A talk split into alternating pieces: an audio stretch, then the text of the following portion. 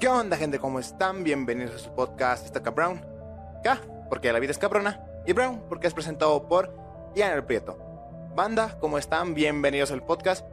Para el tema de hoy hablaremos sobre cuando los villanos tienen la razón. Sí, sé que suena un poquito raro, pero es que hay muchísimos, muchísimos ejemplos de villanos que en sus películas, en sus películas tuvieron la razón para cometer los actos que cometieron. Pero primero vamos a poner un poquito de contexto, como siempre.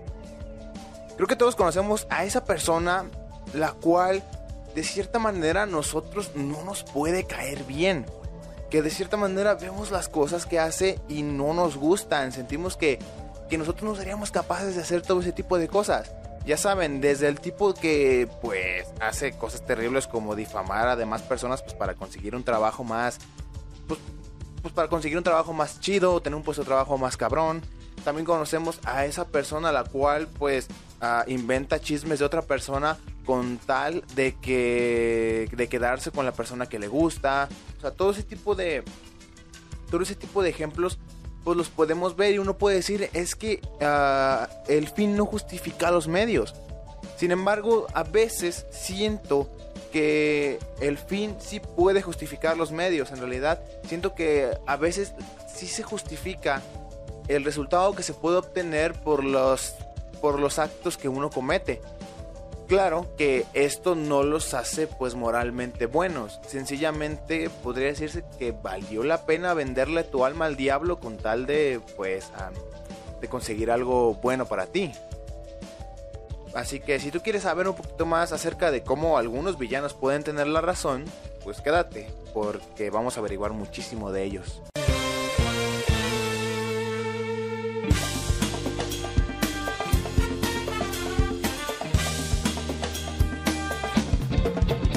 Bueno gente, primero vamos a hablar de un ejemplo muy muy reciente. Vamos a hablar sobre el Joker de Joaquín Phoenix o Joaquín Phoenix para los mamones.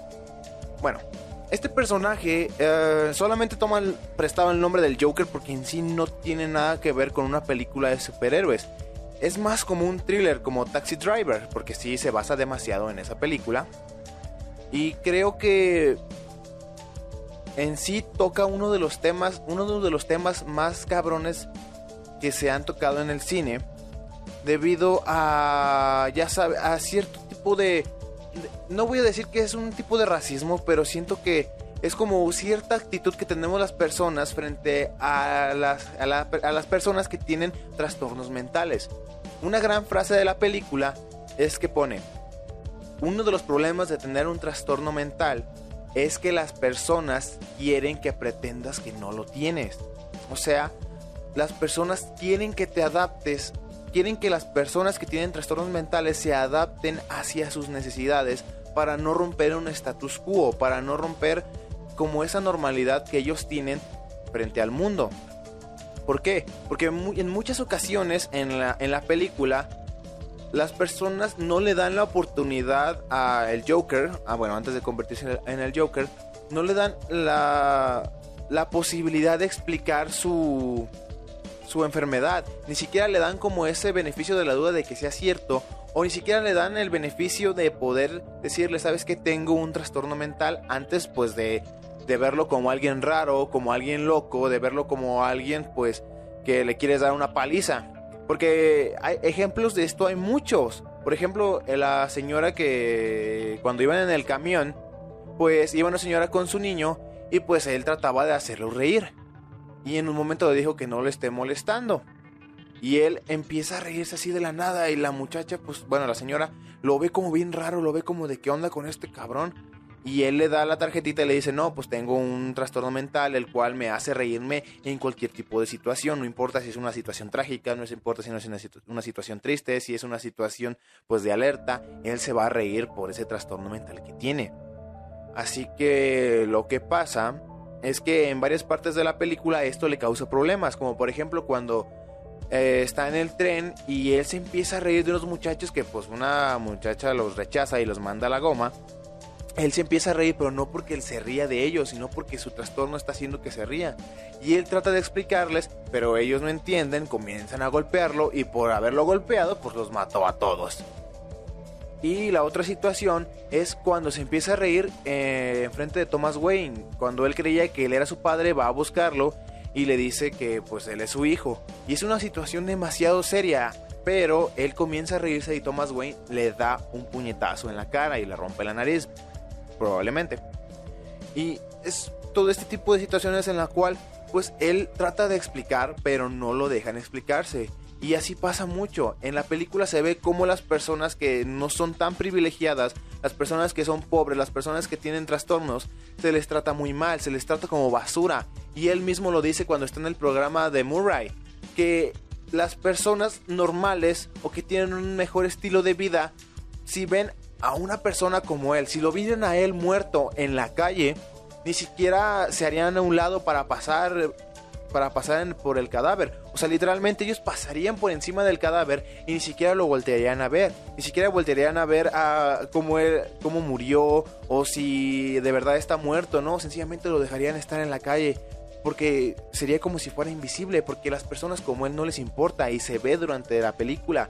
Como cuando cortan los fondos para que ya ven que va con la terapeuta y le dice es que ya no vas a poder venir por tus medicinas aquí. Y esas medicinas las necesita para estar bien consigo mismo. O sea, es para su trastorno. Y le dice, es que ya no vas a poder venir aquí porque están recortando costos. Y uno de esos es la ayuda social que les estaban dando ahí. Entonces es como de que ahí no les importa ni siquiera ayudar a las personas que lo necesitan con sus medicinas, con sus trastornos. Y toda la película se ve ese desprecio hacia las personas menos privilegiadas o a las personas que ellos consideran raros o inadaptados.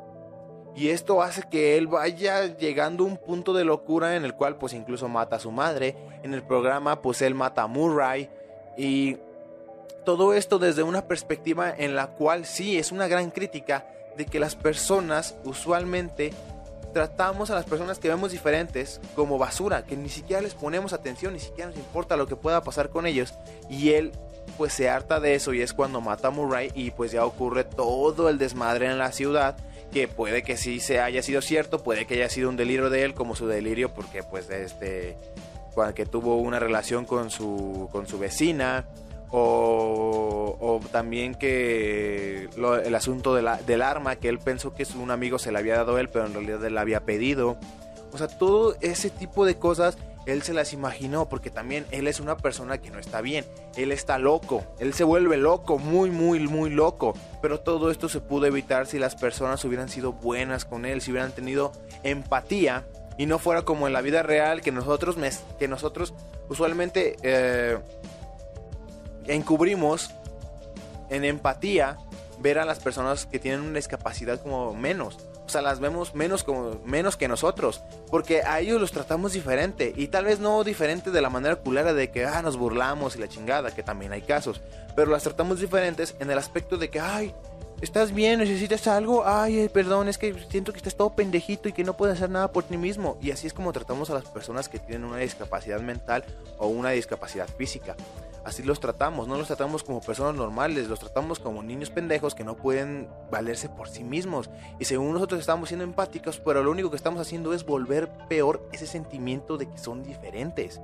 Y por eso el Joker tenía razón porque sí los vemos diferentes y en su caso los ven como mierda, los ven como basura.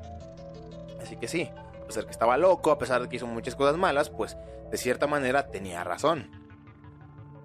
Ahora, vamos a hablar de uno de los villanos, de uno de los mejores villanos en la historia del entretenimiento. No solo del anime, del entretenimiento, de todo el pinche entretenimiento. Makoto Shishio. Nos vamos a un punto más político. Hagan de cuenta que él era el mejor asesino del gobierno Meiji. Después de la guerra Tokugawa, que destronaron al, último emperador de no, no el último, que destronaron al emperador de Japón, hubo un nuevo gobierno. Este, y pues todavía había muchísimos enemigos del gobierno, todavía mucha gente que no quería que el nuevo gobierno se instaurara completamente. Así que ese gobierno contrató a Makoto Shishio para matar a, a todos los enemigos pero él estaba ganando muchísimo poder político. Mucha gente estaba de acuerdo con él, mucha gente empezó a seguirlo, mucha gente creía que él era la solución a todo el conflicto de Japón. Así que al ver esto, el gobierno decidió pues tenderle una trampa, golpearlo en la cabeza y rociarle gasolina en el cuerpo y quemarlo. Al final él logró sobrevivir y logró fundar una organización donde reunió a los 10 mejores espadachines de Japón, logró pues amasar una fortuna y así lograr empezar un plan para reconquistar Japón él mismo. ¿Por qué? Porque él quisiera conquistar, él quisiera conquistar Japón. Él tenía dinero, él tenía una gran organización. ¿Por qué quisiera conquistar un país el cual podría decirse que lo despreció? Bueno, estamos hablando de los años 1890 y tantos. En esa época, las potencias occidentales estaban empezando a crecer de maneras monstruosas, o sea, de verdad estaban empezando a tener un gran, una gran influencia en muchísimos países del, del otro lado del mundo, en este caso del lado oriental. Entonces él vio esto, él vio que la, que los países occidentales estaban tratando de colonizar Japón, estaban tratando de cambiar su modo de vida, estaban tratando de traer sus industrias, estaban tratando de hacer un negocio con un país, el cual es Japón, un país que siempre ha estado orgulloso de ser japoneses, de su identidad, de su religión, de su armada, de todo, siempre ha estado muy, muy orgulloso, es un país lleno de tradiciones. Pero Makoto Shishio vio que esas potencias estaban tratando de entrar, pero no para hacer negocios y que ambos fueran iguales, ambos países fueran iguales, sino que Japón se sumiera, que fuera sumiso y que obedeciera todo lo que dijeran los países occidentales. Él vio esto, él dijo es que no puede ser, ¿cómo van a permitir que Japón se vuelva pues eh, la servidumbre de otros países? Así que él comenzó a esto, él comenzó a crear una armada, él comenzó a crear algunas armas también para armas un poquito más avanzadas pues para poder enfrentarse a, los, a, esos países que quisieran venir a colonizar, que representaban un peligro para la tradición japonesa. Y bueno, el gobierno pues lo vio, vio esto como un, un, ataque de rebelión y al ver que había sobrevivido la mayor amenaza en su historia de sus primeros 10 años del nuevo gobierno, decidieron mandar al protagonista. Y el protagonista veía a Shishio como un villano debido a su mentalidad, la cual él pugnaba porque los fuertes eran los que debían de sobrevivir. Él decía que los débiles, los débiles, los débiles debían de servir como alimento para los fuertes, casi casi ser su servidumbre, que los fuertes eran los únicos que eran capaces de tener privilegios, que eran los únicos capaces de gobernar, y como él era el más fuerte de todos los fuertes, él era quien debía gobernar Japón. A él solo le importaba Japón, le importaba el bienestar de Japón y de cómo se vivía en Japón, porque ellos vivían de una manera muy diferente a las sociedades occidentales. Entonces, um, Shishio, ah, por tener esta mentalidad tan radical, porque era una mentalidad muy radical de la selección natural, en la cual si tú no eras fuerte, él te iba a matar. Tenían una, una mentalidad muy parecida a la de los espartanos. Ya saben, los espartanos eran una sociedad la cual pues si tú no servías para la guerra, si tú no eras un guerrero o no tenías ningún otro tipo de pues de utilidad, ellos sencillamente te desechaban y te mataban. Si eras un bebé y nacías con alguna deformidad, algún defecto, ellos te iban a matar, ellos te iban a sacrificar porque tú no servías para el bienestar del país y él tenía la misma mentalidad. Si bien él quería proteger Japón, también él tenía la idea de que todos aquellos que se opusieran a él y que no siguieran su, ideología del más fuerte, pues debían de ser erradicados. Y eso fue lo que causó que se le viera como un villano. También por todos los actos crueles que él había cometido, como asesinatos, extorsiones, etc. Pero él lo veía como algo necesario para poder proteger a Japón y hacer su red de influencias. Así que sí, en realidad el tiempo le dio la razón, porque tras la Segunda Guerra Mundial, pues la pues Japón fue ocupado por Estados Unidos. Literalmente, Japón era una colonia estadounidense. Todas las katanas, todas las tradiciones se las llevaron a Estados Unidos, todo eso fue confiscado y se introdujo mucho el modelo del sueño americano, se introdujo el sueño americano a Japón y si tú no querías vivir mediante el sueño americano, pues también eras castigado y se te consideraba como un fascista o un socialista. Entonces, pues Japón perdió mucho de su identidad y mucho de su orgullo desde el momento en que el emperador japonés que se le creía como un dios en la radio anunció que se rendían. Entonces eso también permitió que ese orgullo japonés se quebrara y que Estados Unidos entrara muy fácilmente. Así que sí, Makoto Shishio tenía razón. él tenía razón. Japón iba a caer en las garras de Occidente. Y hasta la fecha lo es. Ya no es un país tan oriental. Es un país muy, muy, muy capitalista, muy, muy occidentalizado en el, en el lado oriental del mundo. Y Makoto Shishio tenía razón.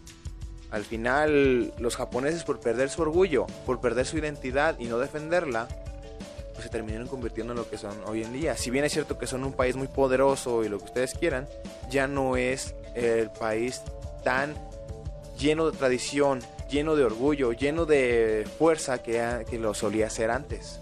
Y bueno, es un poco triste hablar de eso. Cosas políticas. Ahora hablaremos de uno de los personajes más populares. Vamos a hablar de Anakin Skywalker. Vamos a hablar de Darth Vader y, por qué él tenía razón al convertirse en Darth Vader. Miren, él es el elegido de la fuerza. Eh, voy a profundizar un poquito más en esto en otro video, pero él es el elegido de la fuerza. Él es el elegido. Él iba a traer la, el equilibrio a la fuerza, el equilibrio perdido. Sin embargo, cuando a él lo encontraron, ya era una persona que era muy grande para el entrenamiento de Jedi. ¿Por qué lo digo? Miren, el entrenamiento de Jedi empieza desde que casi casi eres un bebé. Los Jedi tenían la creencia de que tú no debías tener ningún tipo de apego a nada ni a nadie más que a la Orden Jedi. Eran casi casi una secta. Eran una secta en la cual lo más importante no es el individuo, sino que lo más importante es la orden y, se, separaban a los niños de sus padres desde muy pequeños para que no tuvieran ningún tipo de apego que no fuera hacia sus maestros máximo. Entonces, a Anakin lo descubrieron a los 9 años, vieron que tenía más de 30.000 midichlorians, que es una forma de medir el poder que tiene alguien o la sensibilidad de la fuerza de alguien. Y, o sea, él se... Él lo llevaron y desde un principio le dijeron a Qui-Gon Jinn que no lo iban a entrenar como Jedi porque ya era muy grande. Así que después de muchas idas y venidas, la muerte de Qui-Gon Jinn y la chingada, pues Anakin se convierte en un Jedi. Anakin eh, dice que gran parte de la vida de Anakin lo trataron muy mal. El maestro Yoda, Mace Windu, eran personas que eran muy ególatras, eran unos completos ególatras, eran casi casi unos Sith. ¿Por qué? Porque la Orden Jedi siempre decía que ser alguien orgulloso era ser era que era ir en contra de la, voluntad de la fuerza. Y ellos ya eran unas personas muy, muy orgullosas. Ya eran unos completos ególatras porque creían que ellos tenían la razón para todo. Los Jedi en general creían que eran la solución para todo.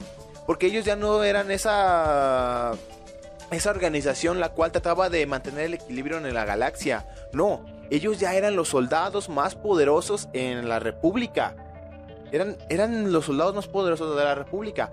Entonces, uh, los Jedi ya no buscaban el beneficio para toda la galaxia, sino que buscaban el beneficio para la República Galáctica. Y eso es muy, muy triste, porque ellos no debían de estar atados a nada y al final se terminaron atando a la República Galáctica. Y eso los volvió ególatras, eso los volvió que se creyeran casi casi los salvadores de la galaxia. Y eso hizo que el balance en la fuerza se fuera a la chingada. Anakin era la solución y todos dudaron de él. Desde el momento en que lo llevaron y que lo presentaron frente al alto consejo Jedi, dudaron de la profecía, dudaron de la fuerza. Los Jedi dudaron de la fuerza, dudaron de la voluntad de la fuerza, ah, porque Anakin es el elegido y todos pensaban que no era el elegido. Incluso pensaron que la profecía Jedi se había malinterpretado. Pero lo que ellos no entendían es que, pese a que los filósofos Jedi habían descubierto la profecía, la profecía no era en beneficio de los Jedi. Entonces Anakin, pues al ser un Jedi diferente, al ser un Jedi que tenía apego hacia su madre, apego hacia su maestro, después tuvo una relación con Padme Amidala con la cual se casó y eso va en contra de los votos de los Jedi y probablemente por eso lo sacarían de la, de la Orden Jedi y se casó en secreto. Entonces, él era más que un Jedi, era una persona. Él necesitaba que lo trataran como persona porque él no era un Jedi normal. Probablemente él nunca debió, debió de haber sido un Jedi. Nunca debió haber entrado a la orden. Él, él era el elegido. Pero eso no significaba que tuviera que convertirse en un Jedi o un Sith. Sencillamente él tenía que cumplir con la profecía. Pero al final con todos estos apegos y todo lo demás y que la orden lo tratara mal y que si bien Obi-Wan Kenobi lo trató con amor y lo trató como su hermano siempre, él no podía estar siempre con él y a veces no lo podía entender a Anakin porque Obi-Wan era más Jedi que persona también. Así que al final el que se acercó con él fue Palpatine. El canciller Palpatine, todos sabemos quién es al final, que es Darth Sidious. Pues Palpatine se acercó con él y lo consoló lo entendió, lo escuchó. Y se convirtieron en grandes amigos, se volvieron los, pues se, convirtieron en, pues, en las personas en las que les confiesas todo, que le dices todo. Entonces, sí, e, él supo, pues, si bien lo hizo para manipularlo y para usarlo en su, pues usarlo en su beneficio, al final él supo cómo llegarle a Anakin y esto mismo causó la destrucción de los Jedi. Los Jedi se condenaron a sí mismos. Los Jedi provocaron su propia destrucción. Sin embargo, era necesario que los Jedi desaparecieran para restablecer el equilibrio de la fuerza. Y bueno, Anakin pues ve que su esposa iba a morir en el parto porque resultó que iba a tener hijos y que, y que Padme iba a morir en el parto. Él en su desesperación, en vez de ir con Palpatine, recurre al maestro Yoda y le dice, maestro, pues le dice de la pérdida, le habla de que alguien va a morir y todo eso. Y Yoda le dice dentro de su sabiduría que la fuerza le dice que tiene que dejar ir a las personas, pero no así como de no, pues tienes que dejarla ir porque tienes que avanzar, tienes que ser fuerte por la persona. No, no, no, no, no así, no de no desde un entendimiento. Solamente le dijo, las personas se mueren y déjalas ir y ya. Eso fue todo lo que le dijo Yoda. Y esto hizo que entrara más en desesperación Anakin. Recurrió a Palpatine le dice que él es, él es Darth Sidious, que él le puede ayudar, que hay una posibilidad de salvar a Padme si se convierte al lado oscuro, porque el lado oscuro tiene el poder de probablemente tenga el poder de hacerlo. Y nunca le mintió diciéndole que la iba a salvar así de putazo, no, que había posibilidad. Que él podía salvarla con el poder del lado oscuro probablemente. Entonces Anakin se transforma, se convierte en Darth Vader. ¿Y saben qué significa Vader? Es Vader es una pronunciación de una parte del mundo a la cual se habla inglés, pero en vez de decir fada, dicen Vaida o. Entonces, al final Darth Vader significa padre. Vader significa padre. Y eso fue lo que trató de hacer Anakin, proteger a su familia. Y un padre siempre es amoroso. Y Anakin era una persona amorosa, era alguien que necesitaba amor, alguien que necesitaba comprensión. Y eso es algo que los Jedi nunca les dieron. De por sí los Jedi, aparte de ser ególatras, pues ya eran una organización bien corrupta. Uno de los mayores maestros Jedi que había, el conde Dooku, pues se fue de la orden porque se dio cuenta que eran unos completos corruptos que dejaban que organiza que hacían la vista gorda de las, de las organizaciones criminales, que los dejaban hacer lo que les daba la gana. Anakin era un criminal, digo, era un esclavo. La esclavitud la permitían en la República Galáctica permitían la esclavitud. ¿Ustedes creen que la esclavitud era, algo bueno? Ellos lo permitían, sabían que existía la esclavitud y lo permitían. Entonces los Jedi ya no eran ya no eran defensores de la galaxia, eran defensores de la República. Entonces ya, ellos ya no eran parte del equilibrio, ellos ya eran como los Sith también. Los Sith y los Jedi eran ya casi lo mismo en, esa, en la época de Anakin Skywalker. Entonces, sí, Anakin se transforma en el lado oscuro porque nadie supo cómo tratar con Anakin. Anakin quería salvar a la persona que más amaba, que era Padme, pero nunca supieron cómo, cómo tratar con él. Nunca le dieron una verdadera palabra de apoyo, siempre lo trataron mal, siempre lo trataron con desprecio, siempre le exigieron más, más y más, porque se supone que era el elegido. Y al final, de tanto exigirle, y que le digan que no creen que él sea el verdadero elegido y que la profecía no era cierta y que se había malinterpretado, entonces, ¿qué valor le daban a Anakin ya? Él, incluso hubo un momento en el cual se pudieron salvar cuando él les pidió ser un maestro Jedi. Y se lo negaron. Le negaron a Anakin ser maestro Jedi a pesar de que él se lo merecía más que nadie. Anakin Skywalker se merecía ser un maestro Jedi. Y se lo negaron solamente por el ego de Yoda y de Mace Windu. Esos dos condenaron a los Jedi. Y pese a que era necesario la Orden 66, tal vez matar a todos los niños Jedi sí fue un acto demasiado cruel. Pero uno puede entender dentro de esa tragedia que es la historia de Anakin Skywalker, porque es una tragedia, uno puede entender el por qué se fue al lado oscuro, porque le dieron un rayo de esperanza. El lado oscuro le dio el rayo de esperanza que necesitaba. El lado luminoso lo cegó. Y más bien ese, ese rayo de esperanza fue el lado oscuro, que lo dejó ver claramente de cierta manera. Entonces sí, después se redimió y cumplió pues, la profecía y regresó el equilibrio de la fuerza. Sin embargo, uno puede entender por qué Anakin se fue al lado oscuro porque el lado oscuro le mostró el lado más humano de la fuerza. A pesar de que pues era más por manipulación, pero sin embargo le mostró un mejor lado que el lado luminoso de ególatras y de idiotas como Yoda y, y Mace Windu. Entonces sí, Anakin tenía razón al convertirse al lado oscuro. Ya lo que hizo después es otra cosa. Y bueno gente, uh, Usualmente los villanos son mis personajes favoritos de las historias, de las películas, de las series, porque siento que son más humanos, siento que me puedo identificar más con ellos respecto hacia sus actos. Obviamente hay villanos muy ridículos, pero usualmente hay villanos que están tan bien escritos que de verdad les dan buenas razones para hacer lo que hacen, y sus objetivos más que ser malvados son villanescos y más que llamarlos villanos serían antagonistas porque no van dentro de la ideología de lo que los buenos creen que es bueno. Entonces a veces los buenos llegan a ser tan caricaturescos, llegan a ser como si fueran dioses, como si fueran uh, perfectos, que ellos no tienen ningún tipo de, de defecto. Entonces siento que ahí ya no te puedes identificar con ellos porque los vuelven unos panes de Dios y tú dices es que nadie puede ser tan bueno. En realidad nadie te puede identificar con ellos porque nadie es tan bueno en la vida real, nadie es tan uh, humanitario y así.